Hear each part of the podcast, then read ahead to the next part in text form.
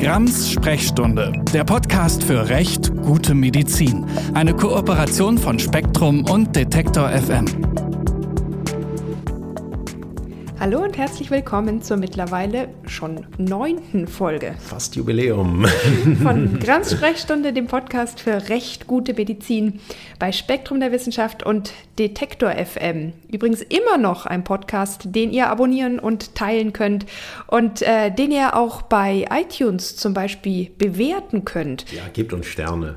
Äh, ja, wir haben da bisher nur so viele. Das kann nicht sein, da ist ein Bias drin. Wir wollen die volle Bewertung haben. Genau, es sind eigentlich fast nur Fünf-Sterne-Bewertungen und das kann, äh, also wir würden uns sehr freuen, aber ähm, das ist, äh, glaube ich, eher wirklich eine Bias-Frage. Und deswegen äh, freuen wir uns äh, auf neue Abonnenten, neue Abonnentinnen äh, und ganz viele Bewertungen. Und dann jetzt erstmal viel Spaß mit der Folge. Ja, mit unserem äh, recht guten Popcast, muss ich heute sagen. Ja, es ist, genau. Wir haben, wir haben die Wünsche erhört, dass wir uns jetzt vor die Mikros noch Popschutze gesetzt haben. Und ja, mir ist vor allem aufgefallen, dass ich immer so ein scharfes S sage irgendwie. Das ist mir im normalen Reden noch nie aufgefallen. Äh, mir auch nicht, aber ich glaube, es wird alles aufgenommen. Es dürfte, es dürfte jetzt nicht, hier. mehr bei euch ankommen. Und wenn ihr mein scharfes S hören wollt, müsst ihr in die alten Podcast-Folgen reinhören. Die sich auch sowieso lohnen, finde ich. Also äh, Themen haben ja nicht in Aktualität verloren. So ist es. Aber wir sind ja eigentlich erst bei der Vorstellung. Ich bin immer noch die Nathalie Grams, auch immer noch Ärztin und Autorin und begrüße auch immer noch meinen Co-Host Christian Nockmann. Der immer noch Jurist ist, es hat sich nichts geändert. Ähm, ja, äh, komm, leg los. Wir legen direkt los heute. Genau. ohne Blabla, ohne Smalltalk, ja. Ja, wir haben ja letztes Mal über das äh, Thema gesprochen, wie Medizin schadet und wollen heute darüber sprechen, eigentlich ein ganz ähnliches und doch ganz anderes Thema, wie gerecht ist Medizin und ist sie überhaupt gerecht? Aber bevor wir dazu kommen, wollen wir uns noch mal ganz herzlich bedanken für die Rückmeldungen auf den letzten Podcast, wie Medizin schadet. Und ähm, ja, Christian, vielleicht willst du einfach mal vorlesen. Wir haben jetzt mal exemplarisch zwei Rückmeldungen rausgenommen, die uns auf Twitter geschrieben wurden. Und ähm, zum Beispiel hat uns Schwall ins All geschrieben. Ja, es gab eine Menge Rückmeldungen, für die wir uns sehr, sehr herzlich bedanken. Und ähm, ja, es, wir können heute nicht alle unterbringen. Aber ich fange mal mit Schwall ins All an. Die äh, Nachricht ging direkt nach dem äh, Podcast an uns. Und zwar ging sie wie folgt. Äh, für mich ein ziemliches No-Go. Igel-Leistungen. Der Arzt vermittelt das Gefühl, wenn man sie nicht nimmt, bekommt man nur den Bodensatz des medizinisch Möglichen. Schaut man nach Studien, zeigt sich, Wirkung ist in der Regel nicht nachgewiesen. Ja, die Igel-Leistungen, die individuellen Gesundheitsleistungen, haben jetzt nichts mit den Stacheltierchen zu tun, ist aber auch ein echt stacheliges Thema. Ist, glaube ich, was, was wir uns echt nochmal in dem extra Podcast vornehmen sollten. Auf jeden Fall. Ich denke, da kommt man in die Kernfragen letztendlich der Frage äh, oder des Bereichs rein, welche Leistungen sollen von den Krankenkassen bezahlt werden. Und das ist ja ein Riesenspannungsfeld, weil einerseits alles das, was einen nachgewiesenen Nutzen hat, sollte ja Kassenleistung sein im Rahmen des Wirtschafts-, äh, Wirtschaftlichkeitsgebots. Auf der anderen Seite gibt es da noch einen ganzen Wildwuchs an Dingen, die außerhalb dessen tatsächlich noch äh, verkauft werden. Äh, man muss das genauso sagen. Und ähm, da gibt es großartige Internetseiten zu, die sich sehr kritisch damit auseinandersetzen. Und das können wir wirklich mal in einer eigenen Folge beleuchten. Ja, den Eagle Monitor, glaube ich, können wir schon an dieser Stelle auch erwähnen, wo tatsächlich gut aufgedröselt wird, was ist eigentlich tatsächlich mit Evidenz, mit Wirksamkeit hinterlegt von diesen Leistungen und was sind dann doch mehr eher so Leistungen, die der Arzt, die Ärztin anbietet und wo dann eher wirtschaftliche äh, Erweggründe vielleicht dahinter stehen und was natürlich aber das Vertrauen in die Medizin und auch in die Ärzteschaft untergraben kann. Ja, also wichtiges Thema, kommt auf die Liste, würde ich sagen. Ja, und hat sicherlich, und deswegen ist die Anmerkung auch wirklich berechtigt gewesen, tatsächlich äh, auch ein Schadenspotenzial. Mhm. Dann haben wir noch eine, eine Rückmeldung bekommen von Dwarsloper. Dwarsloper. Oh, jetzt Grüße ich nach Norddeutschland. Äh, ich, als, ich als alter Teilzeit-Hamburger äh, kann sagen, äh, es heißt Dwarsloper und ich glaube, es sind damit die Krebse im Wattenmeer gemeint, die oh. Dwarslopen. Okay, ich habe das irgendwie ja, Englisch gelesen. Grüße nach Hamburg, nach Schleswig-Holstein, wo immer du herkommst, Martina Hasseler. ja, Entschuldigung für dieses Fettnäpfchen, aber ähm, die Anmerkung war auf jeden Fall berechtigt, denn ähm, es wurde geschrieben, ich würde noch ergänzen, können Fehler vermieden werden durch weniger toxische Hierarchien im Medizinsystem und mehr interdisziplinäre Zusammenarbeit. Ich habe extrem toxische Hierarchien im System erlebt, sie schaden den Patientinnen. Und ich glaube, das äh, kann ich bestätigen, dass das auch tatsächlich zu Schaden führt. In der Klinik habe ich diese Hierarchien auch erlebt. Und ich finde, das ist weder zeitgemäß noch ist das wirklich äh, einer guten Behandlung von PatientInnen äh, entsprechend. Und deswegen vielen Dank auch für diese Rückmeldung. Das ist sicherlich was, was wir noch stärker hätten betonen können im Podcast. Ja, und ich denke, das äh, Thema wird uns ja auch äh, bei äh, den Fragen, was ist eigentlich gute Medizin, immer wieder begleiten, weil da geht es ja eben nicht nur um die Frage, äh, wie ist die Personalausstattung in Kliniken, sondern es ist tatsächlich auch, wie ist der zwischenmenschliche Umgang mit allen Beteiligten, die ja eigentlich zusammen für eine gute Medizin arbeiten sollten. Aber aber durch solche äh, Strukturen tatsächlich auch äh, ein, ein, großes Konfliktpotenzial bieten, was sich letztendlich auch auf die, ja, also nicht nur auf die, ähm, auf die Qualität äh, auswirkt, sondern auch auf das gesamte Arbeitsklima, auf das, ja, letztendlich auch Leben aller Beteiligten. Und das ist ein extrem wichtiges Thema. Und ich glaube, gerade im Medizinbereich äh, ist es äh, wirklich ein echtes Problem. Also vielen Dank für den Hinweis. Ja, und bevor wir jetzt wieder zur guten Medizin kommen, wollen wir noch ein bisschen äh, Bescheid geben, was wir so in der Zwischenzeit gemacht haben. Wir waren nämlich ziemlich viel in anderen Podcasts zu Gast genau, unterwegs. Virtuelle Deutschlandreise. Ja. Und äh, wir waren zum Beispiel bei Methodisch Inkorrekt mit äh, Reinhard Remford und Nicolas Wörl und haben da über Homöotherapie, Anthroposophie. Die Mistel die Mistel die gesprochen. Ähm, Mistel, ja. Äh, ja. und auch, äh, du hast erzählt, du warst auf der Demo in Berlin, der Corona-Leugner-Demo. Ja, ich habe sie mir äh, aus Distanz als äh, in Berlin Ansässiger angeschaut, weil ich wissen wollte, was bei mir vor der Haustür passiert. Und es war wirklich äh, sehr erschreckend. Man muss es sagen, da hat das Thema auch sehr schnell seinen Humor verloren. Ansonsten war es äh, unglaublich nett und lustig mit dem Reinhard und Nikolas. Aber das ist ein so ernstes Thema, da können wir auch nur empfehlen, wenn ihr da mal ja, erster Hand Berichte haben wollt, hört ihr am besten in die letzte Folge von Methodisch Inkorrekt. Ich glaube, es ist Folge 174. Wir äh, verlinken euch die einfach mal in die Show. Notes genau. und machen ein bisschen Cross-Promotion. Und ähm, ja, das hat auf jeden Fall Spaß gemacht, dort zu Gast zu sein. Und ich war auch noch bei MyLab, allerdings nicht im Podcast, sondern in ihrem neuen Video. Bei MIT, genau. Ja, zum Thema Heilpraktiker. Und in dem Video hat tatsächlich auch unsere Podcast-Folge zum Heilpraktikergesetz eine Rolle gespielt. Also auch absolut anguckenswert. Und dann war ich noch im Notaufnahme-Podcast. Ein, nicht in der Notaufnahme. Nein, nein, nein. Notaufnahme-Podcast von äh, Ralf Potzes. Und äh, das war eher so was Lustiges, Humoriges, wo es darum geht, äh, ja, PatientInnen-Geschichten zu erzählen, ähm, aber jetzt nicht, um sich da irgendwie lustig drüber zu machen oder das lächerlich zu machen, sondern letztlich auch, um Aufklärung zu schaffen und manchmal auch so eine gewisse Peinlichkeit äh, zu nehmen. In meiner Folge ging es jetzt eher darum, kann man über Homöopathie auch lachen? Und ihr mögt es nicht glauben, aber wir haben tatsächlich homöopathisch kleine Momente gefunden, an denen es durchaus lustig werden kann ich mit der Homöopathie. Ich bin Sehr gespannt auf die Folge. Ich habe nämlich noch nicht reingehört. aber äh, du äh, warst aber auch zu Gast. Nein, ich werde noch zu Gast sein und zwar bei Schwester Unbequem, also auch ein absolut äh, folgenswerter Account auf Twitter, die einen großartigen äh, Pflegepodcast macht, wo wir uns äh, über äh, ja auch sehr wichtige Rechtsfragen im Bereich der Pflege unterhalten werden. Aber Details werde ich hier noch nicht verraten, aber ich freue mich sehr auf die Aufnahmen. So, dann jetzt Schluss mit der Werbesendung. Wir wollen nämlich heute wirklich mal wieder über ein sehr ernstes Thema sprechen. Gendergerechte, gendersensible Medizin. Und ist Medizin überhaupt gerecht?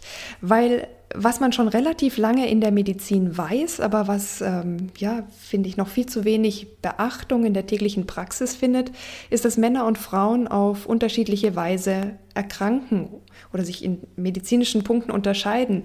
Unterschiedliche Risikofaktoren, unterschiedliche Krankheiten, auch die Symptome von Krankheiten drücken sich mitunter sehr unterschiedlich aus, sodass auch die Diagnostik und Therapie dann teilweise sehr, sehr unterschiedlich ist. Und äh, auch im Ansprechen auf bestimmte Therapien, zum Beispiel Arzneimittel, gibt es große Unterschiede. Und trotzdem ist es eben gerade in der medizinischen Forschung, und zwar egal, ob das jetzt klinische Studien oder die Grundlagenforschung angeht, dass der Mann dort immer noch als Standard gilt. Und äh, da gab es auch einen ganz tollen Podcast von der SZ, das Thema dazu, die das sehr heftig kritisiert haben. Zwei Frauen, die darüber gesprochen haben und die einfach gesagt haben, da fühle ich mich nicht gerecht abgebildet, nicht gerecht gesehen. Und da hat die Medizin wirklich noch viel dazu zu lernen. Dass das so ist, dass in Studien vor allem Männer untersucht werden, hat leider einen ja, doch wieder gerechten Hintergrund. Ihr kennt bestimmt alle die Kontergan-Problematik, wo man gemerkt hat, dass eben Medikamente, die man Frauen gibt, die wissentlich oder unwissentlich schwanger sind, dann tatsächlich auch einen Einfluss auf das noch ungeborene Leben haben kann, der Tod, Missbildungen, Fehlbindungen, vielleicht Dinge, die man auch noch gar nicht weiß. Und dieses Risiko möchte man natürlich aus guten, guten Gründen nicht eingehen, aber man schneidet dadurch in medizinischen Untersuchungen auch mindestens 50 Prozent ab. Und das ist noch nicht der einzige Punkt, der hier ungerecht ist, nämlich Menschen, die transsexuell sind, die intersexuell sind, kommen in diesen Untersuchungen dann überhaupt nicht vor. Gleichwohl müssen diese Ergebnisse ja irgendwie Niederschlag finden und machen dann die medizinische Realität aus. Ne? Ja, und es gibt zum Glück Institute in, in, in Deutschland, äh, die sich mit gender- und geschlechtergerechten äh, oder sensiblen Medizin beschäftigen. Die Pionierin ist da Frau Professor Regitz Zakrusek, die ähm, seit äh, 2007 Direktorin im Institut für Geschlechterforschung an der Charité Berlin ist und die auch ein ja sehr interessantes Sachbuch dazu geschrieben hat über Gendermedizin, warum Frauen eine andere Medizin brauchen. Und mir sind, obwohl sie die Pionierin ist und da wirklich auch ganz, ganz großartige Arbeit leistet, ähm, darin zwei Ungerechtigkeiten aufgefallen, die ich hier jetzt einfach schon mal äh, nennen möchte. Zum einen hat mich persönlich sehr gestört, dass immer gesagt hat, wir müssen auf Wissenschaft Wert legen, wir müssen Evidenz schaffen, auch ähm, für Frauen und ihrer biologischen Besonderheit und den ganzen Problemen, die damit verbunden sind. Zum anderen gab es dann aber wieder eindeutige Ratschläge, Homöopathie zu verwenden, auf das Bauchgefühl zu hören, sich zu empowern, also auch körperlich äh, sozusagen fit zu machen. Und dann irgendwie war das so wieder so eine Schuldzuweisung, wenn du dich nicht ordentlich fit machst, dann ist es auch irgendwie halt dein Problem. Oh ja, genau sowas mag ich wahnsinnig gerne. Ja, und das, das hat mich dann wirklich stutzig gemacht. Ähm, das klang auch teilweise echt pseudowissenschaftlich in meinen Ohren. Und da habe ich mir gedacht, naja, gerecht ist das ja nicht, wenn man jetzt Frauen sagt, ihr braucht zwar eine eigene Medizin, aber Evidenz, Wissenschaft, Rationalität spielt dort dann keine Rolle. Das ist nicht evidenzbasiert. Nein, und da gab es auch echt eine gute und kritische Rezension in Gehirn und Geist, äh, die sich genau mit diesem Aspekt auch äh, beschäftigt hat, die sehr lesenswert ist. Aber ich muss auch sagen, auch das Buch ist sehr lesenswert. Das war jetzt einer der beiden Kritikpunkte. Der andere war, dass es eben mehr als Männer und Frauen gibt. Und das ist in dem Buch eigentlich fast nicht vorgekommen oder finde ich nicht adäquat vorgekommen, dass es eben auch noch nicht definierte Geschlechterrollen gibt oder Personen, die sich eben anders definieren, als ihr biologisches äh, Geschlecht ihnen bei der Geburt einfach mal zugewiesen hat. Ja, also Thema Transsexualität. Ja, und darüber ja. wollen wir heute verstärkt sprechen, weil wir eben auch gemerkt haben in der Vorbereitung auf den Podcast, dass es zu den anderen Themen frauengerechte oder frauensensible, frauenspezifizierte Medizin und Forschung tatsächlich schon relativ viele gute Podcasts, Berichte, Zeitungsartikel gibt und eben auch immerhin schon ein Institut. Und deswegen wollen wir den Schwerpunkt heute ein bisschen anders setzen, als wir es uns eigentlich in der Vorbereitung gedacht haben. Lass uns deswegen auch vielleicht noch mal einen kleinen Blick zurückwerfen. Ich habe auch in der Vorbereitung gemerkt, dass in meinem Medizinstudium das, gendergerechte, gendersensible ja, Medizin überhaupt kein wär, Thema das war. Das wäre meine Frage gewesen. Ähm, also wenn ich ein Problem in der Medizin adressiere, würde ich mir immer die Frage stellen, was macht denn die Ausbildung? Und ähm, vielleicht kannst du mal ein bisschen was erzählen, wie sah es bei dir aus? Hat, äh, haben diese Kategorien überhaupt eine Rolle gespielt? Und äh, hat sich das vielleicht verändert? Ich kann das ganz kurz machen. Nein. Super, ja. Das hat hey, das gar keine sich, Rolle das gespielt. Das deckt sich ja mit der Studienlage, würde man also fast, fast ketzerisch sagen, ja. Ja, natürlich Aber, hat man sozusagen mit verschiedenen Fachbereichen, Gynäkologie, Urologie, äh, Endokrinologie, also die Lehre von den Hormonen, ähm, hat man natürlich Fachbereiche, die schon auch äh, spezifisch äh, darauf eingehen, was da, da auch die Unterschiede sind und die natürlich das auch in der Forschung mehr bericht, berücksichtigen. Aber ähm, als generelles Thema war gendergerechte, gendersensible Medizin überhaupt kein Thema. Und ich habe auch jetzt in der Vorbereitung nur relativ wenig an den Universitäten dazu gefunden, also dass bereits Medizinstudierende an dieses Thema herangeführt werden und im besten Fall darin ausgebildet werden. Und ich habe zum Beispiel von der Uni Halle eine ganz gute Handreichung zu gendergerechter Medizin gefunden, die immerhin ja so eine Basis geschaffen hat, Medizinstudierenden aufzuklären in Bezug auf Geschlechtsunterschiede, weiß ich nicht, wie wirkt sich das aus über, auf, die, auf die Wirkung von, von äh, Medikamenten, wie ist der Unterschied bei zum Beispiel dem Risiko für Herz-Kreislauf-Erkrankungen, aber auch für sowas wie Harnwegsinfektionen? Oder wie schaut es aus bei der Verhütung, wenn man da irgendwie gerecht sein möchte? Oder auch bei sexuell übertragbaren Erkrankungen, bei Unfruchtbarkeit, aber auch so, ja, ich sag mal, den klassischen Wohlstandserkrankungen wie Übergewicht, Bluthochdruck, Diabetes oder auch der Abhängigkeit von Rauschmitteln, Alkohol, Benzodiazepine als, als, als Medikamente. Wie ist es bei Depressionen? Großer Unterschied zwischen Männern und Frauen und viele, viele weitere Punkte. Und da habe ich zumindest gesehen, okay, da haben die Studierenden die Möglichkeit, ja überhaupt auch erstmal die Unterschiede zwischen dem biologischen Geschlecht und dem sozialen Geschlecht ähm, kennenzulernen und äh, ein bisschen Wissen in diesem Bereich zu bekommen. Aber wie gesagt, nur vereinzelt äh, möglich. Und ich glaube, es ist uns auch als Ärztinnen noch nicht wirklich bewusst, wie viel Ungerechtigkeit es gibt, wenn wir immer in diesem binären Bild von Männern und Frauen und dann kommt erstmal nichts mehr bleiben. Und deswegen sprechen wir auch in unserem heutigen Podcast ähm, mit Trans-Menschen und mit Menschen, die Transmenschen behandeln, weil wir wirklich das Gefühl hatten, das ist auch noch äh, unterrepräsentiert und da herrschen teilweise auch noch so ganz falsche Bilder, nicht nur in den medizinischen, sondern in unser aller Köpfen. Und wenn wir da ein bisschen heute auch Bewusstsein für schaffen können, hilft vielleicht das auch schon, die Medizin in diesem Bereich ein bisschen gerechter zu machen. Ja, denn die Problemlagen sind dort, denke ich, noch mal verschärfter. Man muss das ganz klar sagen, dass damit will man oder will ich die Probleme, die sowieso existieren, was bei gendergerechter Medizin noch äh, ein deutliches höheres Maß an Sensibilität eigentlich äh, bedürfte, aber gerade im Bereich äh, der äh, ähm, medizinischen Begleitung von, äh, von Transmenschen äh, sind so viele Probleme, über die werden wir gleich sprechen. Das sind medizinische und auch rechtliche Implikationen, die den Weg, den diese Menschen äh, hinter sich haben, den sie aktuell beschreiten und vor sich haben, einfach sehr, sehr schwer machen. Mhm. Und deswegen haben, ist es, glaube ich, ein sehr, sehr berechtigtes Anliegen, hier äh, einen besonderen Fokus drauf zu legen. Ja, und ich glaube, was auch noch nicht so richtig bewusst ist, auch, glaube ich, vielen Ärztinnen äh, nicht bewusst ist, dass Transsexualität nicht bedeutet, dass man als Mensch so ein bisschen verwirrt ist über seine sexuelle Identität, über sein Gender ähm, und sozusagen, also man wird auch nicht als Frau geboren und wird dann ein Mann, sondern man ist ein Mann und das ist aber aufgrund der biologischen Zuschreibung, die bei der Geburt erfolgt ist, einfach nicht das, mit was man sich identifiziert. Das und die Person nicht, weiß nicht klar, ne? sicher, dass das Geschlecht, das die Gesellschaft oder die Biologie ihr zugeschrieben hat, ihm oder ihr, dass die Chromosomen sozusagen nicht mit dem eigenen Identitätsgefühl übereinstimmen. Also das ist nicht irgendwie so ein, ach, ich denke mal, das, das ist bei mir so oder so, sondern das ist eine Gewissheit. Ja, ist ja auch letztendlich dann die Unterteilung zwischen Sex und Gender. Äh, das kann man sprachlich sehr, sehr schön sehen. Mhm.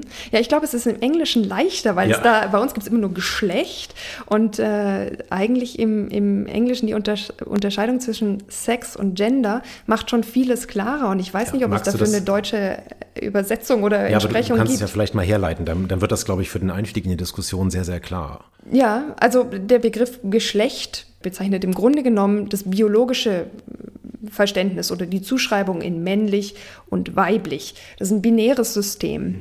Und äh, medizinisch ist das wichtig, weil das umfasst natürlich erstmal die chromosomale Lage, aber eben auch zum Beispiel die hormonelle Lage und die inneren und äußeren Geschlechtsorgane.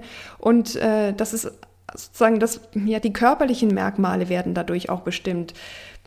Keimdrüsen, Hormone, Geschlechtsorgane, diese ganzen äh, Dinge, die dann auch damit zusammenhängen, hat man einen Zyklus oder nicht.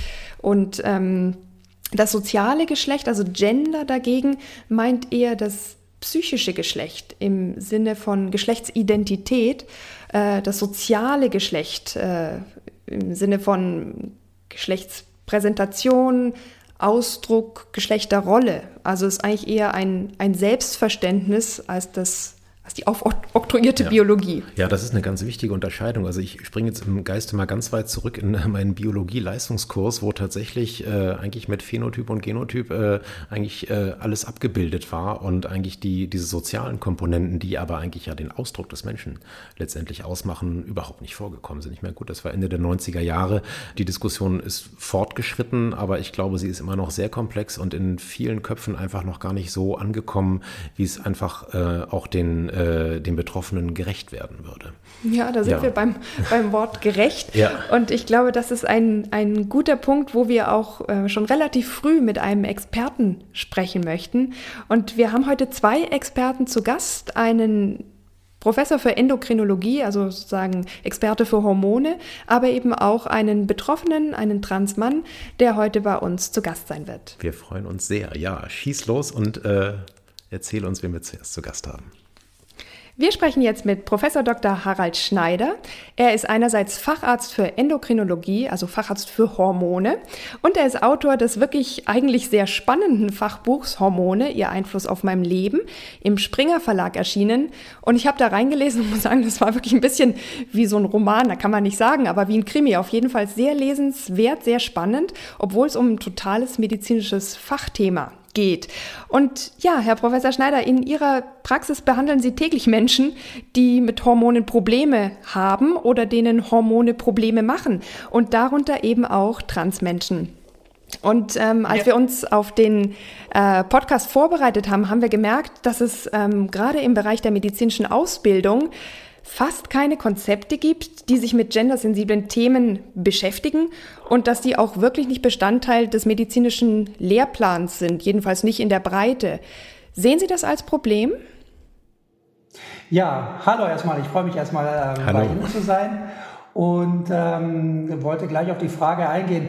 Ja, also ich denke nicht nur im Bereich der Endokrinologie, aber in allen medizinischen Bereichen gibt es tatsächlich das Problem, dass es ähm, ja gewissermaßen inerte Ungerechtigkeiten gibt äh, hinsichtlich äh, der Geschlechter, hinsichtlich der Behandlung.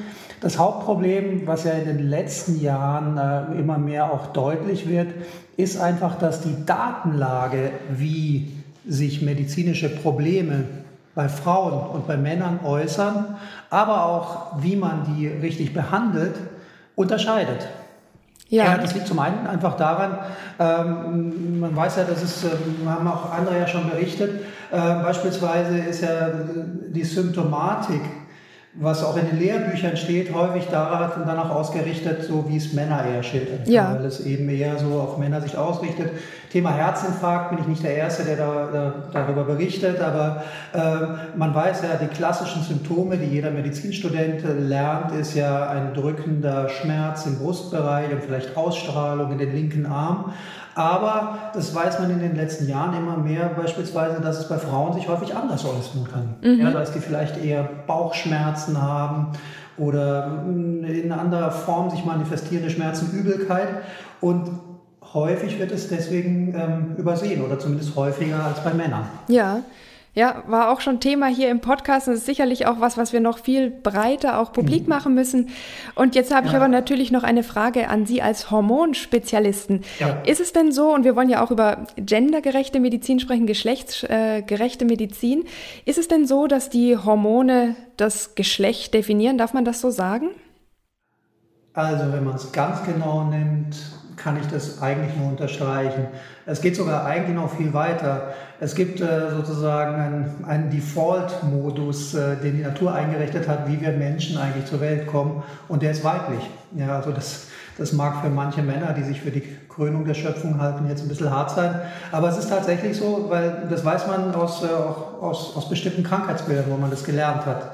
Ähm, es ist so, wenn ähm, wir kein Testosteron bilden, in, also schon in der, in der, in, im Mutterleib, mhm dann entsteht automatisch eine Frau, selbst wenn es genetisch ein Mann ist. Es gibt es ähm, ein Krankheitsbild, ähm, an dem man das gelernt hat.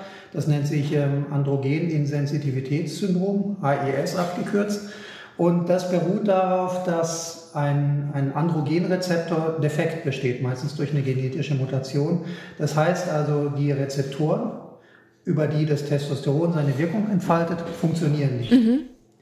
Und wenn diese seltene Mutation auftritt, dann ist es so, dass die, die Embryos schon eben Testosteron bilden, das Testosteron aber nicht wirkt okay. bei den männlichen Embryonen. Und dadurch entsteht von der Optik, aber auch vom Befinden her eine Frau. Okay. Das heißt also, es, ist, entstehen keine männlichen Geschlechtsorgane, ähm, es, äh, es ist phänotypisch eine Frau. Und das liegt eben nur darum, dass die Wirkung vom Testosteron notwendig ist, um diese sozusagen Roheinstellung von der Natur dann in Männer und Frauen aufzuteilen. Mhm. Also das heißt, von frühester Kindheit oder schon von früher, schon lange vor der Geburt, legen die Hormone fest, wie, die, wie wir, was wir sind. Ja, ja, sehr spannend. Das war wirklich auch was, was ich erst durch Sie in der Vorbereitung gelernt habe. Aber ähm, gibt es denn noch andere Beispiele für zum Beispiel hormonelle Erkrankungen, die man eher bei Männern oder eher bei Frauen hat? Und findet diese äh, Unterschiedlichkeit der biologischen Geschlechter in Studien ausreichend Niederschlag? Ja, also erstmal zu der ersten Frage. Ähm, es gibt tatsächlich manche Frauen, die ähm, häufiger bei Männern, manche Frauen, die häufiger bei Frauen vorkommen. Klassische Beispiele in meinem Fachgebiet sind beispielsweise die Schilddrüsenerkrankungen, Hashimoto, Thyroiditis und auch Basedorf. Das sind ähm, Autoimmunerkrankungen, die häufiger Frauen betreffen. Ja, also gibt es auch Männer, aber Frauen sind einfach häufiger.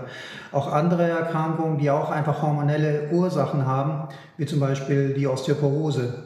Davon sind Frauen auch ähm, häufiger betroffen. Das hat auch Gründe, weil die Knochendichte, ja, die Osteoporose heißt ja ein verstärkter Knochenabbau und damit eine verstärkte Knochenbrüchigkeit. Äh, die Knochendichte hängt sehr stark von den Geschlechtshormonen ab. Mhm. Und äh, die häufigste Form der Osteoporose ist eben die, die nach der Menopause, nach den Wechseljahren auftritt, weil da einfach die Geschlechtshormone abfallen und sehr niedrig werden und dadurch eben einfach äh, weniger Hormone da sind, um den Knochenstoffwechsel und, oder die Knochenfestigkeit aufrechtzuerhalten. Mhm. Das ist eine ähm, Krankheit, die einfach Frauen deswegen häufiger betrifft. Dann gibt es auch andere, Multiple Sklerose oder auch psychiatrische Erkrankungen, die häufiger bei Frauen auftreten. Mhm. Das heißt also, die Hormonlage und weitere Faktoren, da, das sind ja nicht nur die Hormone, haben tatsächlich einen Einfluss auf die Häufigkeit von bestimmten Erkrankungen. Ja.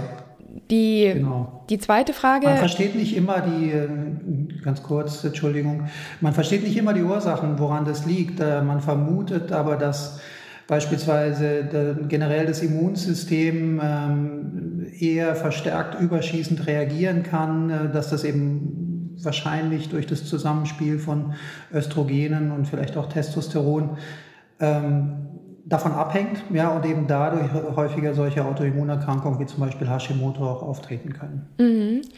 Und diese äh, Unterschiede, die eben auch aufgrund der Hormonlage ähm, auftreten, findet sowas in Studien ausreichend Niederschlag? Ich habe eben vorher schon berichtet, dass die meisten Studien bei jungen Männern gemacht werden, dass das auch gute Gründe hat, das so zu tun. Aber erfasst man mhm. damit sozusagen wissenschaftlich gesehen überhaupt die Frauen und auch ihre spezielle Problematik und andererseits natürlich die davon verschiedenen Männer?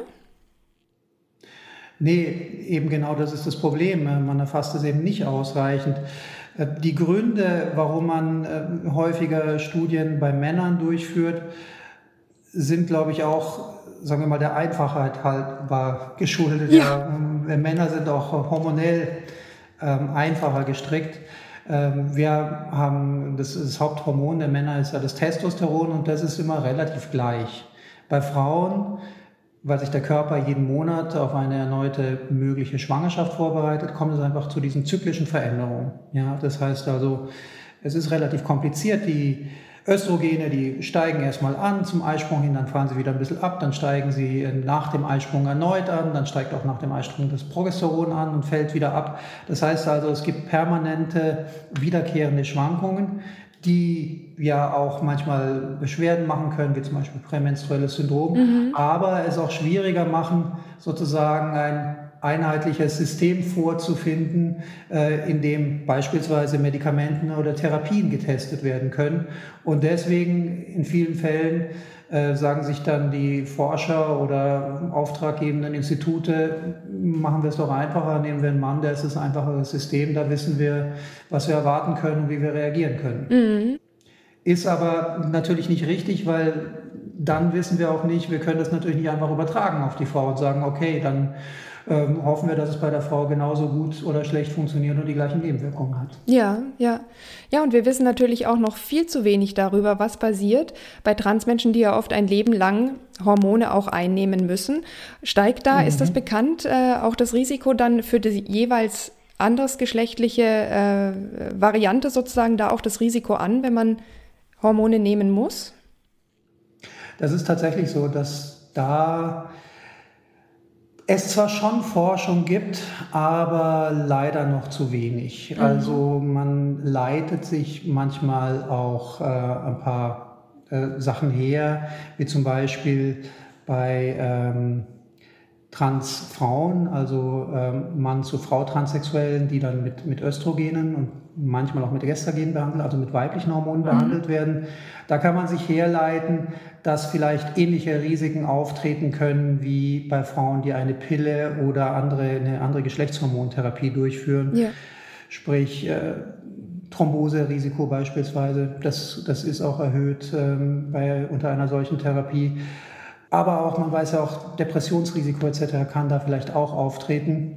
Ja. Ähm, wobei natürlich dem entgegensteht der gewünschte Effekt, der häufig das eben natürlich deutlich überwiegt. Ja. Aber das ist so ein Beispiel, dass man sich herleitet. Es gibt schon so ein paar Studien, also hinsichtlich beispielsweise der Knochendichte, dass da wohl relativ wenig Effekte sind. Ähm, aber man muss sich vieles eben herleiten. Ja, okay. Also gerecht ist es noch nicht, aber die Wissenschaft ist immerhin mhm. dabei, darüber mehr ja. rauszufinden. Und weil Sie mhm. psychische oder ähm, ja, die psychische Krankheiten und auch die Depression erwähnt haben, ich war in der Vorbereitung wirklich erschrocken darüber, dass in der LGBTQ-Population mhm. ähm, die Suizidraten drastisch erhöht sind und insbesondere eben ja. bei jungen Transpersonen, ähm, ich glaube, bis zu fast ein sechsfach erhöhtes Risiko, sich im jungen Alter das Leben mhm. zu nehmen, ähm, weil natürlich auch dieser ganze Transitionsprozess immer noch unglaublich stigmatisiert ist und auch teilweise mhm. von uns als ja. Medizinern stigmatisiert wird. Wie sehen Sie das? Ja. Sie behandeln ja auch Transpersonen in Ihrer Praxis. Was, was können Sie uns von dort mitteilen? Ja, es ist tatsächlich so, es hängt natürlich extrem stark vom Umfeld ab. Ähm, ich bin ja an zwei Standorten. Ich bin zum einen in München mhm. und zum anderen in Landshut.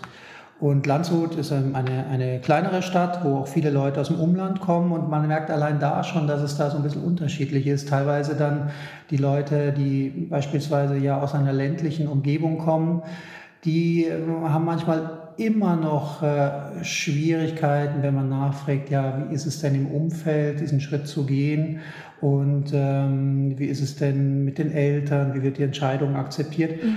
Und äh, man muss sich ja vorstellen, diese äh, Menschen, äh, was die eigentlich alles für Erlebnisse schon haben, was die für Steine aus dem Weg räumen müssen, bis sie erstmal diesen Weg gehen.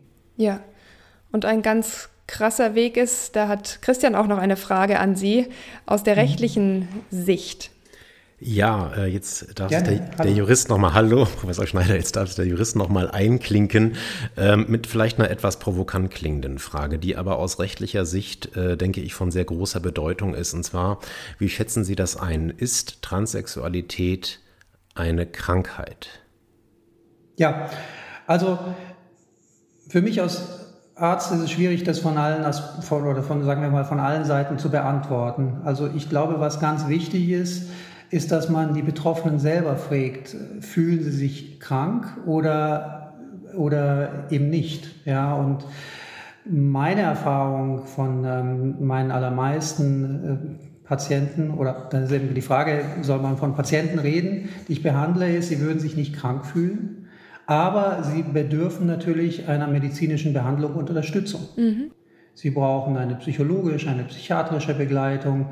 Sie brauchen dann eben eine endokrinologische Begleitung zur geschlechtsangleichenden Hormontherapie und dann anschließend ähm, auch Operationen etc. Auch juristische Begleitung selbstverständlich dann mit, mit Namenstand oder Personenstandswechsel. Das heißt also, sie sind genötigt, das medizinische System in in Anspruch zu nehmen, aber sie würden sich selber nicht als krank bezeichnen und ähm, ich bin der Meinung, äh, da sollte man einfach auf die Betroffenen hören. Ansonsten Ist es auch eine juristische Frage? Da, da bin ich auch äh, gespannt, was Ihre Meinung da ist. Ja, ich glaube, da werden wir uns gleich noch vertieft äh, mit befassen. Und äh, ich glaube, da hängt einfach auch das Hauptproblem dran. Ähm, man kann das so aus dem Leistungsrecht da vielleicht vergleichen mit Schwangerschaft und Mutterschaft. Dort gibt es ganz ausdrücklich geregelte ja. Leistungsansprüche, wo ganz klar ist, dass man es auch hier nicht mit einem Krankheitswert zu tun hat. Kein Mensch ja. würde darauf kommen zu sagen, Schwangerschaft ist ein Krankheitszustand. Das ist ja ein natürlicher Zustand, der gleichwohl medizinischer Intervention bedarf.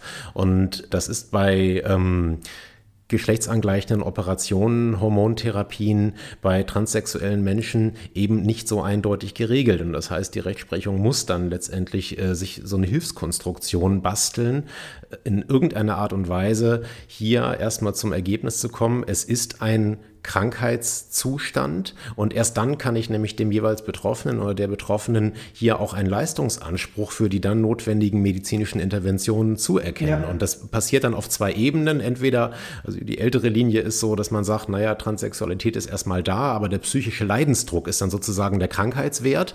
Das heißt dann aber gleichzeitig werden Barrieren eingebaut, die heißen, dann müssen erstmal die Betroffenen diesen Leidensdruck gegebenenfalls mit psychotherapeutischer oder auch psychiatrischer Hilfe versuchen abzubauen. Oder man sagt, Nein, die Transsexualität selbst hat einen eigenen Krankheitswert. Sie ist in der äh, ICD-10 ja auch in den F-Diagnosen gelistet.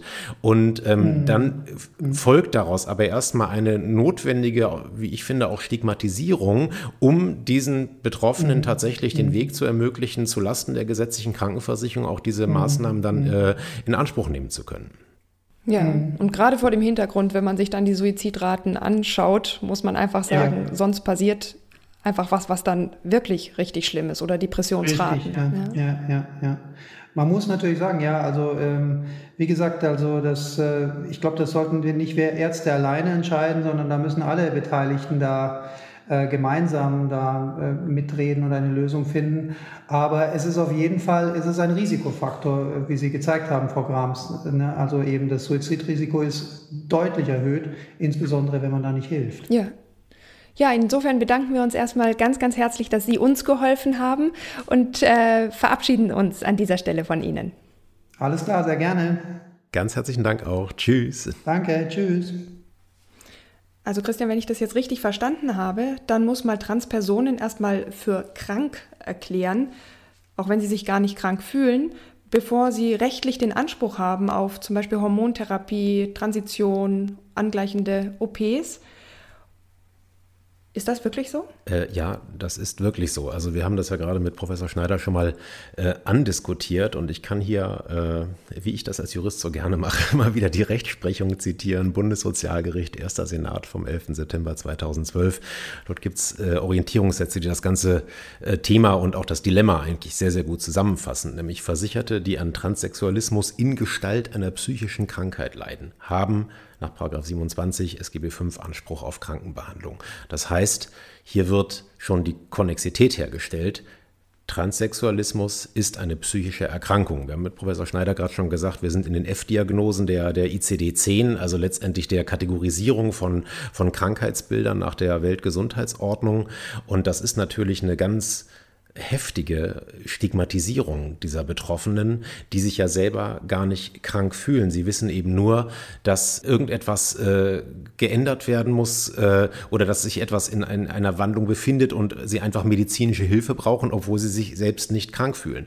Und dieses Urteil geht noch weiter, nämlich obwohl der Anspruch auf Krankenbehandlung psychischer Erkrankung, Erkrankung grundsätzlich nicht körperliche Eingriffe in intakte Organsysteme erfasst, das ist nämlich das nächste Problem, können zur notwendigen Krankenbehandlung des Trans Transsexualismus als Ausnahme von diesem Grundsatz operative Eingriffe in den gesunden Körper zwecks Veränderung der äußerlich sichtbaren Geschlechtsmerkmale gehören. Die genannten operativen Eingriffe in den gesunden Körper müssen medizinisch erforderlich sein. Das ist das nächste Problem und das zeigt eigentlich auch das Dilemma. Diese Menschen sind ja von der organischen Seite her vollkommen gesund. Äh, und also nicht nur von der organischen Seite, sondern sie sind ja vollkommen gesund. Gleichwohl bedürfen sie einer Veränderung.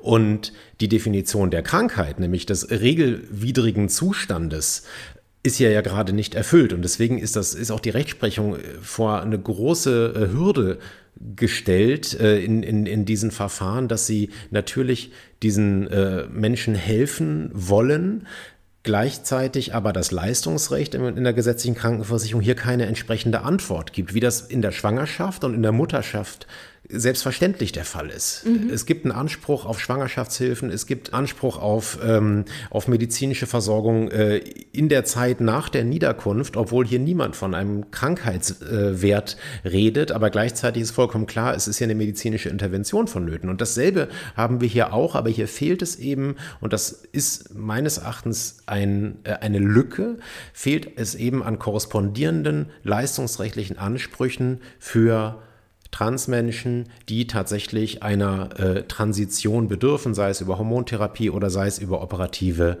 Angleichung. Und der nächste Punkt dieses Urteils, den den halte ich dann in, in dem Kontext des gesetzlichen äh, Krankenversicherungsrechts auch für, für notwendig. Das ist aber auch hart diskutiert und führt oft zu äh, rechtlichen Auseinandersetzungen im Einzelfall, nämlich dass die Ansprüche auf geschlechtsangleichende Operationen dann beschränkt sind auf einen Zustand, ich zitiere das mal wieder, bei dem aus der Sicht eines verständigen Betrachters eine deutliche Annäherung an das Erscheinungsbild des anderen Geschlechts eintritt. Und dieses Kriterium dient letztendlich der Konkretisierung des Wirtschaftlichkeitsgebotes, weil die Krankenkasse, die gesetzlichen Krankenkassen dürfen ja nicht alles bezahlen, sondern müssen sich im Rahmen des Notwendigen ähm, bewegen. Und das führt aber im Einzelfall immer wieder zu großen Schwierigkeiten, wird die äh, Barthaarentfernung von den Krankenkassen bezahlt? Ähm, sind Brustvergrößerungen, wenn mit einer Hormontherapie schon ein gewisser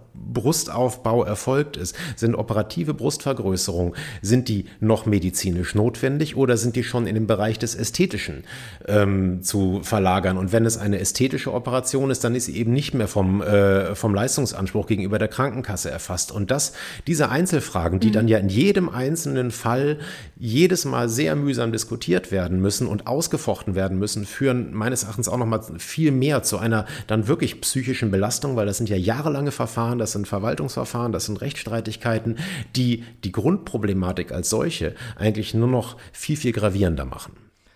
Also im Grunde genommen, man ist nicht krank, aber man wird krank gemacht durch alles, was man da aushalten muss und immer noch auch durchmachen muss, allein schon durch die Stigmatisierung. Ja.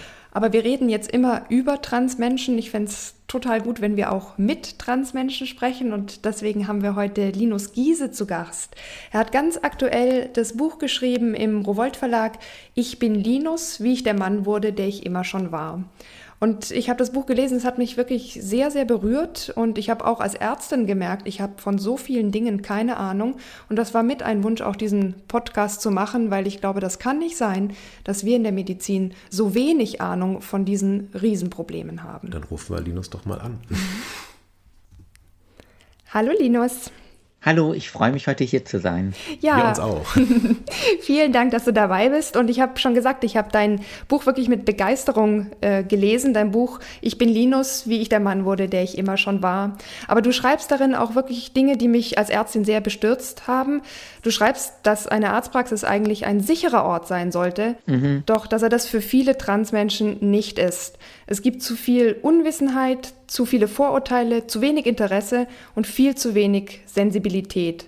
Was würdest du dir im Sinne einer wirklich guten Behandlung wünschen?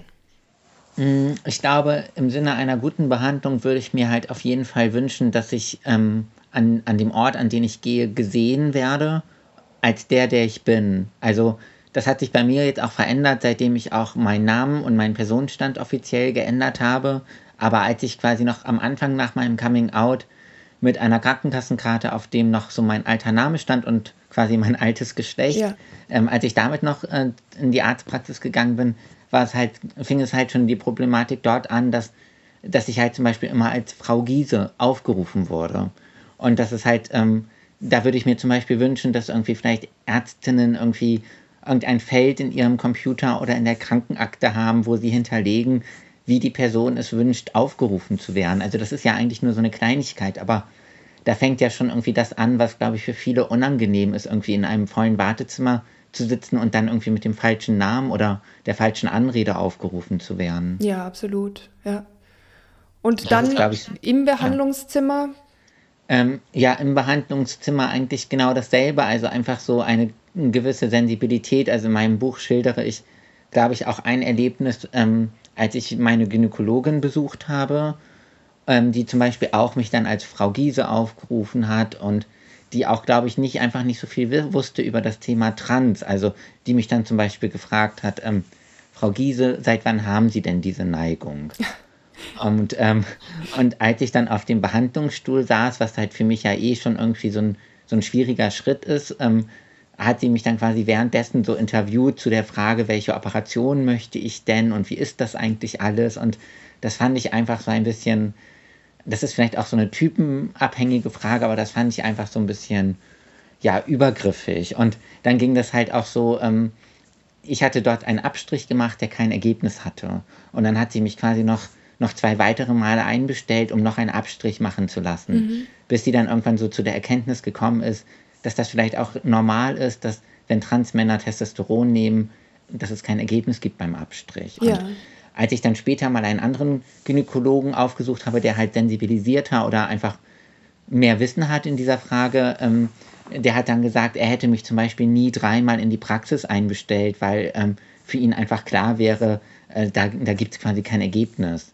Und äh, das hat, äh, hat die und die Gründe. Ja, und das ist auch das, mega ja. unangenehm für dich gewesen, dem sozusagen genau. dreimal exponiert zu sein. Und das genau. hätte man vermeiden können. Und das war quasi etwas, was mein anderer Arzt gesehen hat. Also, dass das etwas für mich ähm, Schwieriges ist und was die andere Ärztin aber gar nicht sehen konnte. Dass, dass die mir quasi etwas ersparen kann, wenn sie mich da jetzt nicht irgendwie mehrmals dieser Untersuchung aussetzt. Mhm. Ja, wir sprechen gleich nochmal ganz kurz drüber, wie das auch bei Medizinern so in der Ausbildung ist. Da ist nämlich wirklich mhm. das einfach auch kein Thema. Vielleicht kann man es Ärztinnen auch nicht vorwerfen, weil das tatsächlich äh, noch viel zu wenig gelehrt wird. Aber ich wollte dich vorher fragen, weil wir im Podcast eben bisher viel darüber gesprochen haben, dass gendergerechte Medizin einen krassen Unterschied in der Behandlung von Männern und Frauen macht und auch machen muss, mhm. weil teilweise das eben auch hormonbedingt ist. Ähm, und eben tatsächlich dieses biologische Geschlecht einen Unterschied auch zum Beispiel im Risiko für bestimmte Erkrankungen bedeutet.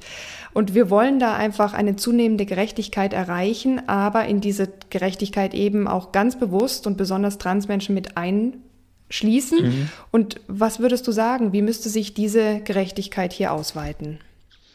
Da habe ich auch lange drüber nachgedacht, weil ich glaube, ähm, da geht es ja irgendwie nicht nur so darum, quasi Transmenschen irgendwie auch so sprachlich mitzumeinen oder so. Also ich persönlich fände es dann zum Beispiel schon schwierig, wenn, oder bei, bei dieser ganz klaren ähm, Zweiteilung, so, die es, glaube ich, in der Gendermedizin gerade noch gibt, in Frauen und Männer fallen halt ja einfach viele Menschen hinten rüber, ja. die ähm, zwar irgendwie über Geschlechtsteile verfügen, die jetzt zum Beispiel typischerweise Frauen zugeschrieben werden, aber keine Frauen sind. Und ich glaube, oder was ich mir, glaube ich, wünschen würde, wäre, dass es wirklich mal Studien und Untersuchungen und Forschung gibt zu Transmenschen. Also äh, ich glaube schon, dass es ganz wichtig wäre, mal irgendwie zu erforschen, wie wirken sich halt Hormone über so einen langen Zeitraum ja. auf. Ähm, und äh, wie unter, also ich glaube zum Beispiel, oder ich glaube schon, dass sich halt bei mir auch vieles verändert hat durch die Hormontherapie. Ähm, und das finde ich zum Beispiel auch spannend jetzt bei der, und da kenne ich mich auch viel zu wenig aus, aber bei der Frage zum Beispiel, wenn ich jetzt Blut abgenommen bekomme, mhm. bin ich ja ähm, quasi laut Personenstand ein Mann. Ähm, aber welche Referenzwerte nimmt man dann zum Beispiel für meine Blutergebnisse? Spannende Frage, ja. Mhm. Genau, also die ja. eines Mannes oder die einer Frau. Oder müsste man dann nicht eigentlich, eigentlich auch so den Referenzwert Transmann nehmen, weil natürlich verändert sich ja quasi bei mir etwas dadurch, dass ich jetzt seit fast drei Jahren Testosteron nehme.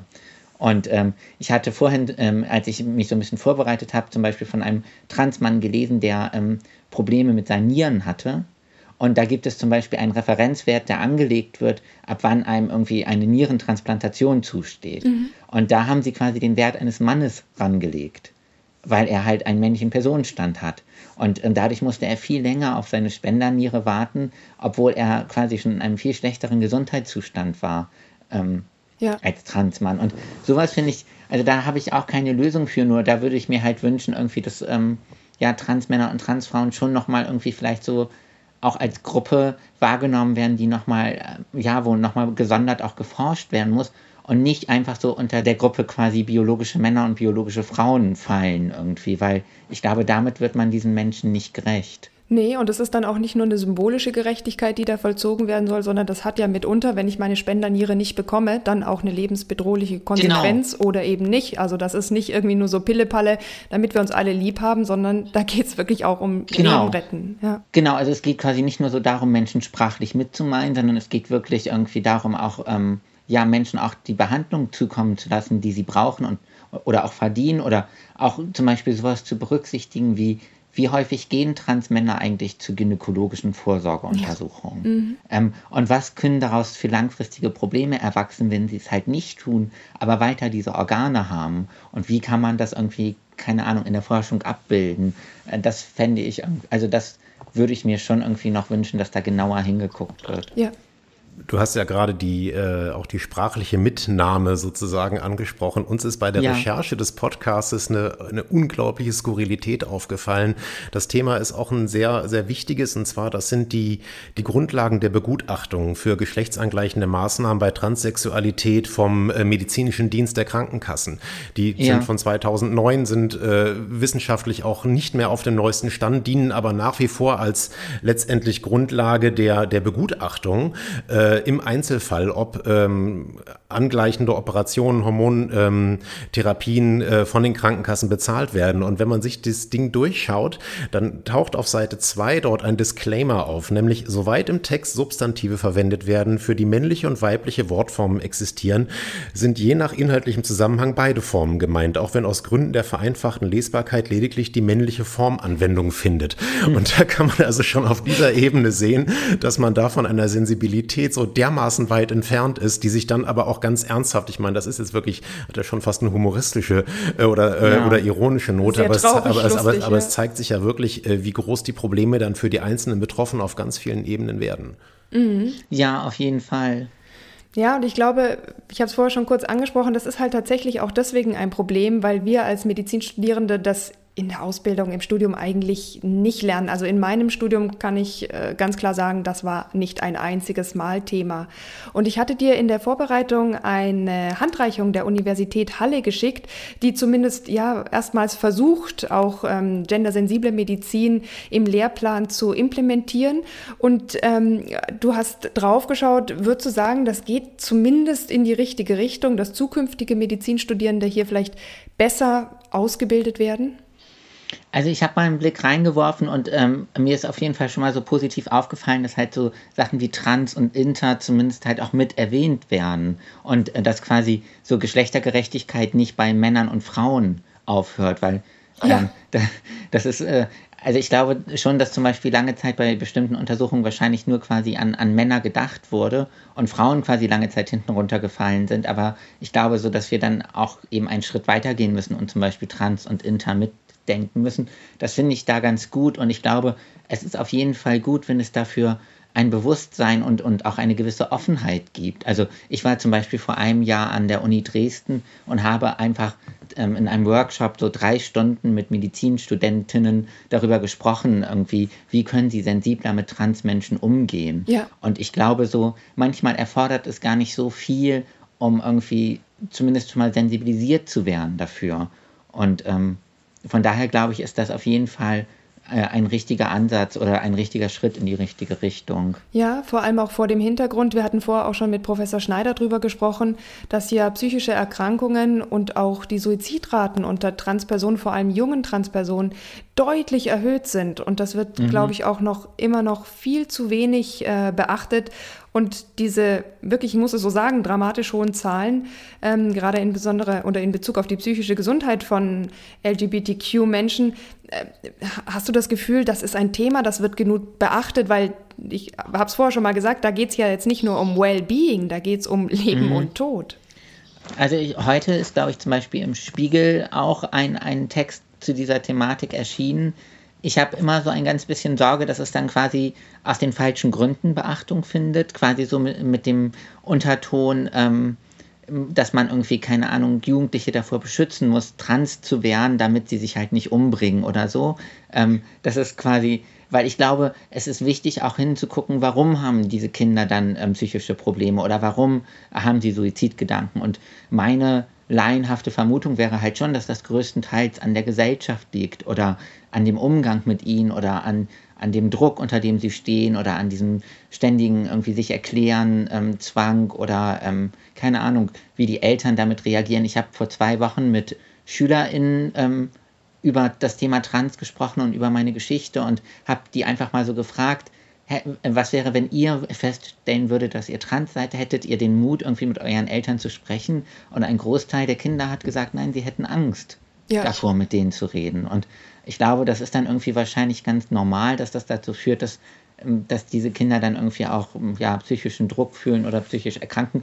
Und dafür würde ich mir halt natürlich wünschen, dass es mehr irgendwie Beratungsstellen gäbe oder mehr Beratungsangebot, um diese Kinder dann irgendwie auch angemessen aufzufangen. Ja, und vielleicht auch für die Angehörigen, damit die gar und nicht vielleicht für die Druck aufbauen, ja. Ja. Mhm. ja, ich glaube, das erfordert wirklich quasi so auf allen Seiten irgendwie Aufklärung und Wissensvermittlung, mhm. ähm, um irgendwie ja langfristig Kinder da vielleicht besser, besser unterstützen zu können und Eltern. Ja, du sprichst ja ein ganz wichtiges Thema an, nämlich letztendlich das der, der Stigmatisierung von außen ähm, ja. von diesen Menschen. Und ich habe dem Professor Schneider eine sehr provokante Frage gestellt, nämlich ob er Transsexualität als Krankheit aus medizinischer Sicht bewerten würde. Der Hintergrund ist natürlich ganz klar, nämlich dass das Leistungsrecht der gesetzlichen Krankenversicherung, wann überhaupt erst hier entsprechende ähm, Maßnahmen bezahlt werden. Und ähm, ich würde gern von dir nochmal hören, was ist, ist das eine Konstruktion, mit der man leben kann? Oder äh, wie, wie hast du das selbst erlebt? Und äh, was für Möglichkeiten siehst du da, zu einer, zu einer Veränderung in der Situation zu kommen? Ja, das ist ähm, eine gute Frage. Ich glaube, da verändert sich jetzt auch irgendwann etwas. Also ich glaube, das wird irgendwann, ähm, oder war jetzt vor einiger Zeit irgendwann angekündigt, dass das, glaube ich, aus dem ICD 11 oder so gestrichen wird, dass das eine Krankheit ist. Ja ich, äh, es ist immer wieder skurril, weil ich war zum Beispiel vor einer Woche bei einem ähm, Psychologen, der mir etwas ähm, schreiben sollte zum, ähm, zum Thema Trans und der dann quasi irgendwie so aus allen Wolken fiel, dass das quasi wirklich eine F64.0-Diagnose ist. Also ähm, psychische Störung, ne? So wie Schizophrenie. Genau, also, genau, also der konnte quasi gar nicht glauben, dass er mir eine psychische Störung attestieren muss. Ähm, obwohl er eigentlich so den Eindruck hatte, dass ich ganz gut zurechtkomme mit, mit meinem Leben und meinen Entscheidungen, die ich treffe ich finde es natürlich ähm, ja stigmatisierend und schwierig, weil, weil du ja auch irgendwie immer, ähm, also du musst quasi irgendwie dem MDK, den Therapeutinnen, dem Endokrinologen irgendwie allen auch nachweisen gegenüber, dass du quasi gestört genug bist, um eine Behandlung zu bekommen, ja. aber auch nicht zu gestört, um irgendwie dann quasi die Behandlung verweigert zu kriegen. Also ich glaube, ganz viele Transmenschen haben auch Angst, irgendwie wirklich dann auch über alles, was sie belastet, zu sprechen, eben aus Angst, dass dann jemand sagt, ähm, vielleicht bist du zu krank für eine geschlechtsangleichende Operation oder so. Ja, das ist, ist glaube ich, auch eine doppelte Hürde, weil also auch der, die Veränderung von ICD-10 zu ICD-11, also die Herausnahme aus den, aus den psychischen Diagnosen, das ist ein Punkt, mit dem wird man sich, glaube ich, auch aus rechtlicher Sicht nochmal sehr genau befassen müssen, was für Folgewirkung ja. das hat. Denn wenn ich keine Pathologisierung dieses Zustandes mehr habe, ist es, glaube ich, umso schwieriger, wenn ich das Leistungsrecht in der Krankenversicherung nicht ändere, hier den Einzelnen überhaupt einen Anspruch auf Leistung zuzusprechen, weil sich das natürlich immer im Moment noch andockt an den Paragraphen 27 SGB 5, nämlich Krankenbehandlung.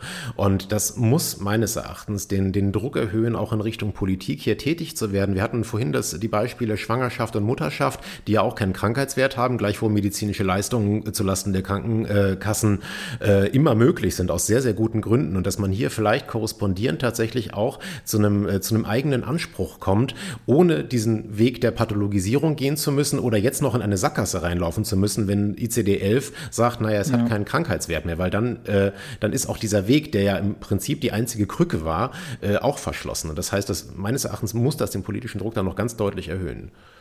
Ja, auf jeden Fall. Also es sollte auf gar keinen Fall passieren, dass quasi Transmenschen noch größere Schwierigkeiten haben, halt an ähm, sinnvolle Maßnahmen zu kommen. Und das ist ja jetzt, ähm, also ich befinde mich gerade im Kostenerstattungsverfahren für meine ähm, geschlechtsangleichende Operation und das ist jetzt ja schon ziemlich aufwendig und ziemlich belastend, sich darum ja. zu kümmern. Ja. Ja, also wir haben auf jeden Fall viel mitgenommen, viel von dir gelernt und bedanken uns ganz herzlich bei dir, dass du heute bei uns warst und verabschieden uns an dieser Stelle von dir.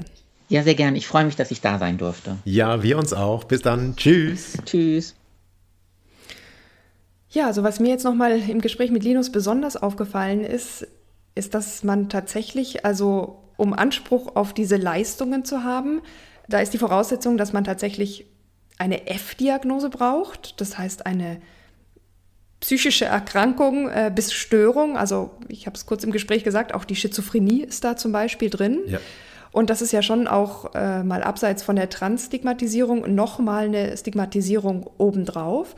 Und was ich mich auch gefragt habe, ist, wenn man jetzt die Transition vollzogen hat und weiter gesetzlich versichert ist und zum Beispiel jetzt äh, auch dort registriert ist als Mann, hat man dann noch Anspruch auf Leistungen der Gynäkologie zum Beispiel, die man ja braucht, um weiter auch mit den weiblichen Organen gesund zu bleiben? Das ist eine sehr wichtige Frage, die betrifft tatsächlich nicht nur die äh, Rechtslage gesetzliche Krankenversicherung, sondern auch private Zusatzversicherungen, wo gewisse Leistungen einfach vom, äh, ja, vom Personenstand, vom Geschlecht abhängig gemacht werden. Und es ist tatsächlich so, dass sobald ich die Transitionsoperationen äh, durchhabe und dann auch über das äh, transsexuellen Gesetz, da kommen wir gleich noch drauf, sozusagen große Lösung hier, äh, eine komplett äh, neuen äh, personenstandsrechtliche Anerkennung des, äh, des, des neuen Geschlechts oder eigentlich des empfundenen Geschlechts vorgenommen habe, dann gelte ich im Rechtssinne Sinne eben als Angehöriger des dann äh, eingetragenen und dokumentierten, geänderten, formell, was es ja nicht, nicht ist, weil es war ja schon immer da, äh, Geschlechts mit allen Folgewirkungen. Und das ist ein Riesenproblem. Es gibt zwar, ähm, so als kleinen Einschub, seit Juli 2015 einen äh, neuen Paragraphen im SGB V, ähm, Paragraph 2b, der heißt, bei den Leistungen der Krankenkassen ist geschlechtsspezifischen Besonderheiten Rechnung zu tragen. Das ist allerdings in der Tat nur ein, ein, eine Regelung mit Appellcharakter, sagt man. Da kann ich keine originären Ansprüche daraus ableiten, sondern es soll vielmehr die Krankenkassen, gemeinsamen Bundesausschuss und Ärzte verpflichten, sozusagen diesen Besonderheiten im Rahmen der Behandlung Rechnung zu tragen. Aber die Voraussetzungen für die einzelnen Leistungen bleiben immer noch dieselben. Und das Skurrile, finde ich, bei diesen 2b ist, dass man dort auch überhaupt nicht auf die Belange von trans- und intersexuellen Menschen Bezug genommen hat, weil die Begründung hieß einfach nur, dass mit dieser Regelung ausdrücklich bestimmt wird, dass bei Leistungen der Krankenkassen geschlechtsspezifischen Besonderheiten Rechnung zu tragen ist, die sich aus der Frauen- und Männergesundheitsforschung, insbesondere für die gesundheitliche Versorgung und aus der Etablierung entsprechender medizinischer Behandlungsleitlinien ergeben. Dies bedeutet, dass geschlechtsspezifische Besonderheiten insbesondere bei der Prävention und der Krankenbehandlung zu beachten sind. Und das heißt relativ wenig. Das adressiert vielleicht eher das Problem, was Professor Schneider angesprochen hat, dass ähm, nämlich, äh, wenn ich aus der Gesundheitsforschung, sage ich mal, besondere Erkenntnisse gewonnen habe, warum es für ähm, gewisse Geschlechter äh, andere Erkenntnisse gibt, die dann auch zu einer anderen medizinischen Versorgung führen müssen, dass ich das berücksichtige. Aber damit wird nicht mal im Ansatz die Komplexität und die Folgeproblemlagen erfasst, die wir jetzt ja gerade äh, sehr eindrücklich vom, äh, vom Linus gehört haben. Mhm, mh. Ich habe auch auf vielen Seiten von LGBTQ Personen gelesen, die sich einfach ja für eine gendersensible Medizin stark machen, die immer wieder sagen, Geschlecht ist eine Identität, keine biologische Tatsache. Aber leider gibt es biologische Tatsachen, die hier für sehr viel Ungerechtigkeit sorgen, wenn wir die in der Medizin, in der Wissenschaft, aber eben auch zum Beispiel im Medizinrecht oder im Erstattungsrecht der Krankenkassen nicht wirklich berücksichtigen. Ja. Ganz genau. Ich meine, das macht ja auch die, die sprachliche Unschärfe schon deutlich, dass man im Englischen immerhin zwischen Gender und Sex äh, unterscheidet und äh, im, im, Deutschen einfach nur das Wort Geschlecht sozusagen übrig bleibt und äh, vollkommen unklar ist, wie man das ausdifferenziert. Mm, mm. Und wenn ich dich und Linus und äh, Professor Schneider jetzt richtig verstanden habe, dann scheint auch eine Gefahr zu drohen, wenn jetzt ICD-11 kommt, dass dann vielleicht die Nachteile für Transpersonen, für Interpersonen auch noch größer werden.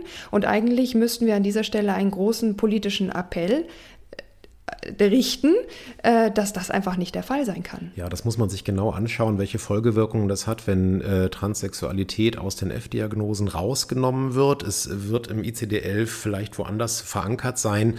Ähm, das müssen wir uns wirklich nochmal sehr genau anschauen. Das können wir auch, denke ich, zur nächsten Folge dann nochmal noch mal nachliefern. Aber das ist tatsächlich so. Sobald ich äh, nicht mehr in einer medizinischen Indikation bin, die einen Krankheitswert darstellt, habe ich keinen Anspruch auf Krankenbehandlung. Und es gibt eben kein Substitut im äh, Leistungsrecht, Beispiele Schwangerschaft, Mutterschaft haben wir jetzt schon mehrfach genannt, wo man dann noch für den Betroffenen tatsächlich einen originären Leistungsanspruch irgendwie ableiten könnte. Und das wäre natürlich eine absolute Katastrophe, wenn man da hier die Tür wirklich zuschlagen würde, eigentlich aus einer guten Motivation, mhm. das eigentlich zu entpathologisieren. Und umso mehr bräuchte man eigentlich hier einen ganz klaren eigenen Rechtsanspruch für diese Menschen, dass diese Leistungen auch tatsächlich, äh, wie bisher auch, aber dann eben ohne Stigmatisierung ähm, von den Krankenkassen tatsächlich auch zur Verfügung gestellt werden. Mhm.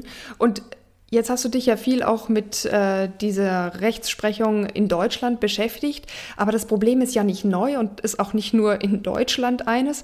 Gibt es irgendwo auf der Welt äh, irgendwie bessere Gesetze, wo man vielleicht ein bisschen was abgucken könnte? Also der Diskurs ist alt und äh, schon immer sehr komplex gewesen. Also in, in Deutschland gibt es seit 1980, äh, 81 das äh, Transsexuellengesetz, was aber letztendlich auch sehr große Hürden ähm, aufbaut aufgebaut.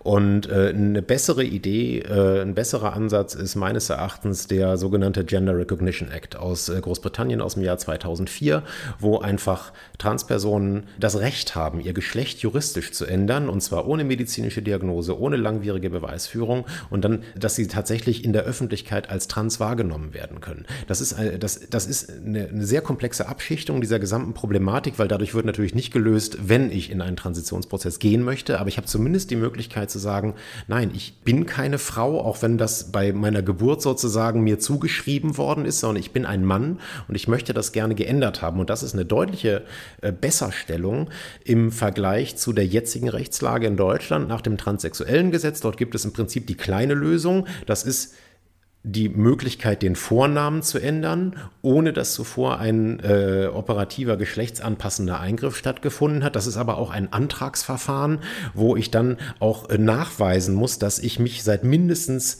äh, also dass ich mich dem anderen Geschlecht als zugehörig empfinde, seit mindestens drei Jahren unter dem Zwang stehe, ähm, die Vorstellung entsprechend leben zu müssen und mit hoher Wahrscheinlichkeit anzunehmen ist, dass sich die Zugehörigkeitsempfindung nicht mehr ändern wird. Und das Ganze muss durch zwei zwei Gutachten von unabhängigen Sachverständigen nachgewiesen werden. Das heißt, Hürden, Hürden, Hürden, ein Riesen, ja, ein, auch ein, ein, eine riesen Widerstigmatisierung, sich in einen solchen Prozess reinzubegeben. Und das Ganze wird dann eben noch fortgeführt durch die sogenannte große Lösung, die führt zu einer personenstandsrechtlichen Anerkennung des empfundenen Geschlechts mit der Folge, dass sich die vom Geschlecht abhängigen Rechte und Pflichten der betroffenen Person grundsätzlich nach dem neuen Geschlecht richten. Aber hier noch viel mehr Voraussetzungen, nämlich zum einen, die Person muss dauernd fortpflanzungsfähig sein und sie muss sich einem transitionsoperativen äh, Eingriff unterzogen haben und dadurch muss auch eine deutliche Annäherung an das Erscheinungsbild des anderen Geschlechtes erreicht worden sein.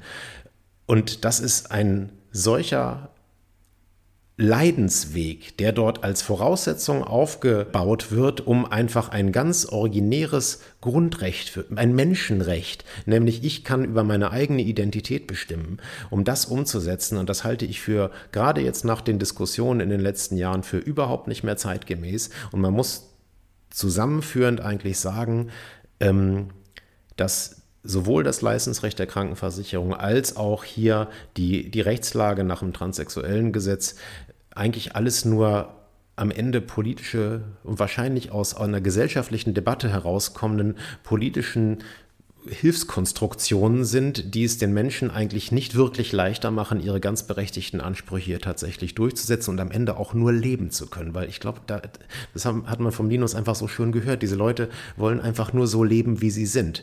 Und die Gesellschaft stellt ihnen Hürden in den Weg. Und ähm, das ist aus meiner Sicht äh, ein, ein nicht besonders haltbarer Zustand. Nein, eigentlich ein überhaupt nicht ja, haltbarer ja. Zustand. Es ist immer, immer die Relativierung des Juristen, die ist da eingebaut. Nein, du hast vollkommen recht, das ist kein Zustand und äh, bedarf meines Erachtens wirklich einer deutlichen Änderung. Ja, und die muss politisch erfolgen. Ich meine, klar muss sie auch gesellschaftlich erfolgen, das ist ein Appell an uns alle, ja. aber es ist auch ein ganz klarer Appell an die Politik, hier wirklich auch für gute Gesetze zu sorgen und für eine Entstigmatisierung. Und jetzt ist das natürlich nur ein Appell, den wir richten können. Aber ich glaube, wenn wir jetzt ein bisschen zum Ende unseres Podcasts kommen, dann muss man natürlich sagen, wir alle wünschen uns Gerechtigkeit auch in der Medizin.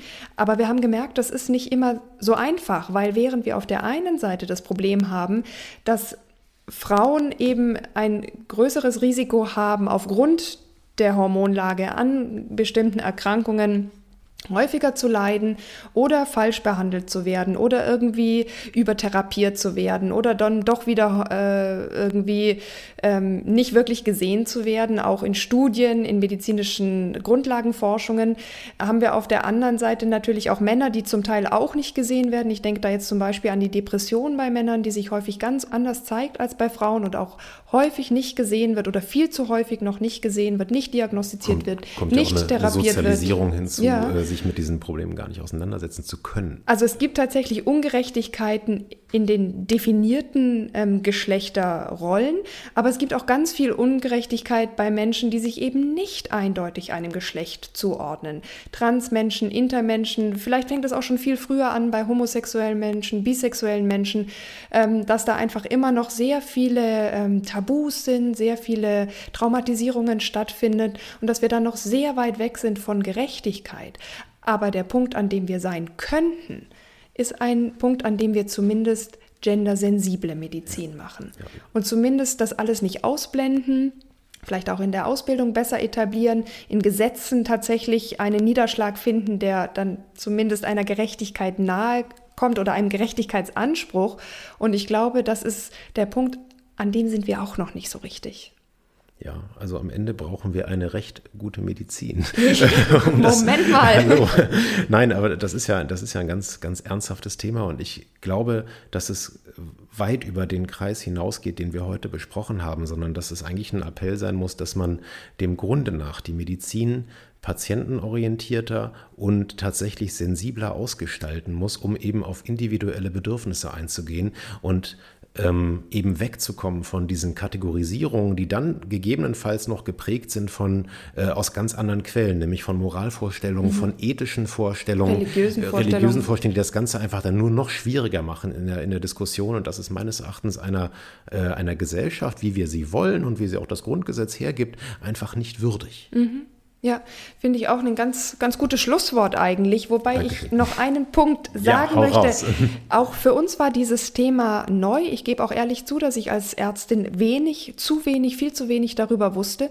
Und wir hoffen einfach, dass wir uns diesem Thema auch von unserer Seite aus sensibel angenähert haben, dass wir niemanden diskriminiert haben, niemanden verletzt haben, niemanden beleidigt haben. Das war ganz bestimmt nicht unsere Absicht und verzeiht uns, wenn wir da selbst auch noch am Lernen sind waren und sind. Und äh, in diesem Sinne möchten wir uns heute mit ja wirklich ganz respektvollen Grüßen äh, von euch verabschieden. Und bleibt auf jeden Fall gesund, bleibt auch jetzt im Herbst, im nahenden Herbst gesund. Corona ist auch immer Du noch. hast das Wort Corona zum ersten Mal jetzt im Ja. Podcast gesagt. Wir, wir sind gut durchgekommen bislang, ja. Aber ja, bleibt gesund und uns gewogen. Und ich würde sagen, ich darf jetzt sagen, bis zur nächsten Folge von Grams Sprechstunde, dem Podcast für Recht. Gute Medizin. Grams Sprechstunde, der Podcast für Recht, gute Medizin. Eine Kooperation von Spektrum und Detektor FM.